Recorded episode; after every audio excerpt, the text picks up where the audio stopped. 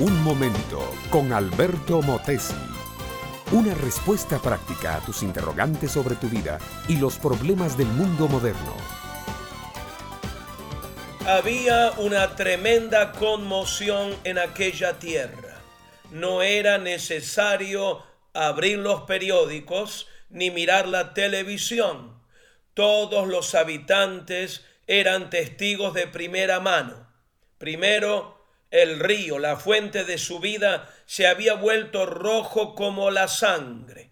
Luego las ranas, millones, salieron del río y lo llenaron todo de su presencia. Después, una terrible plaga de piojos que no dejó una cabellera libre. Luego vino una oscuridad total sobre todo el país. La gente no sabía lo que estaba pasando tenía una leve sospecha, tenía que ver con los esclavos judíos y su Dios, pero no lo entendían del todo. Sin embargo, ellos sabían que lo peor no había venido aún. Algo grave, horrible y doloroso estaba por suceder. La noche estaba tranquila. Una brisa suave y sabrosa venía del río Nilo hacia la ciudad. Algunos de los egipcios se asombraron de que esa noche, cuando comenzaba a oscurecer, los hebreos salían de sus casas y trayendo sangre de un cordero en un recipiente, con un hisopo de hierbas, ponían sangre en los dinteles de sus puertas.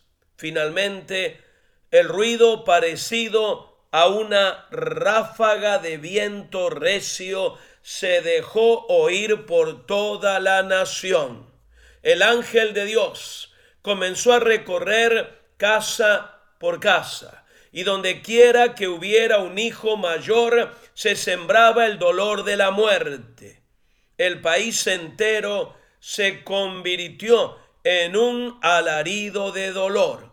Padres y madres salían a las calles con sus hijos mayores en brazos. La desesperación y el miedo hicieron presa de todos. El faraón también llevaba a su propio hijo muerto en sus brazos.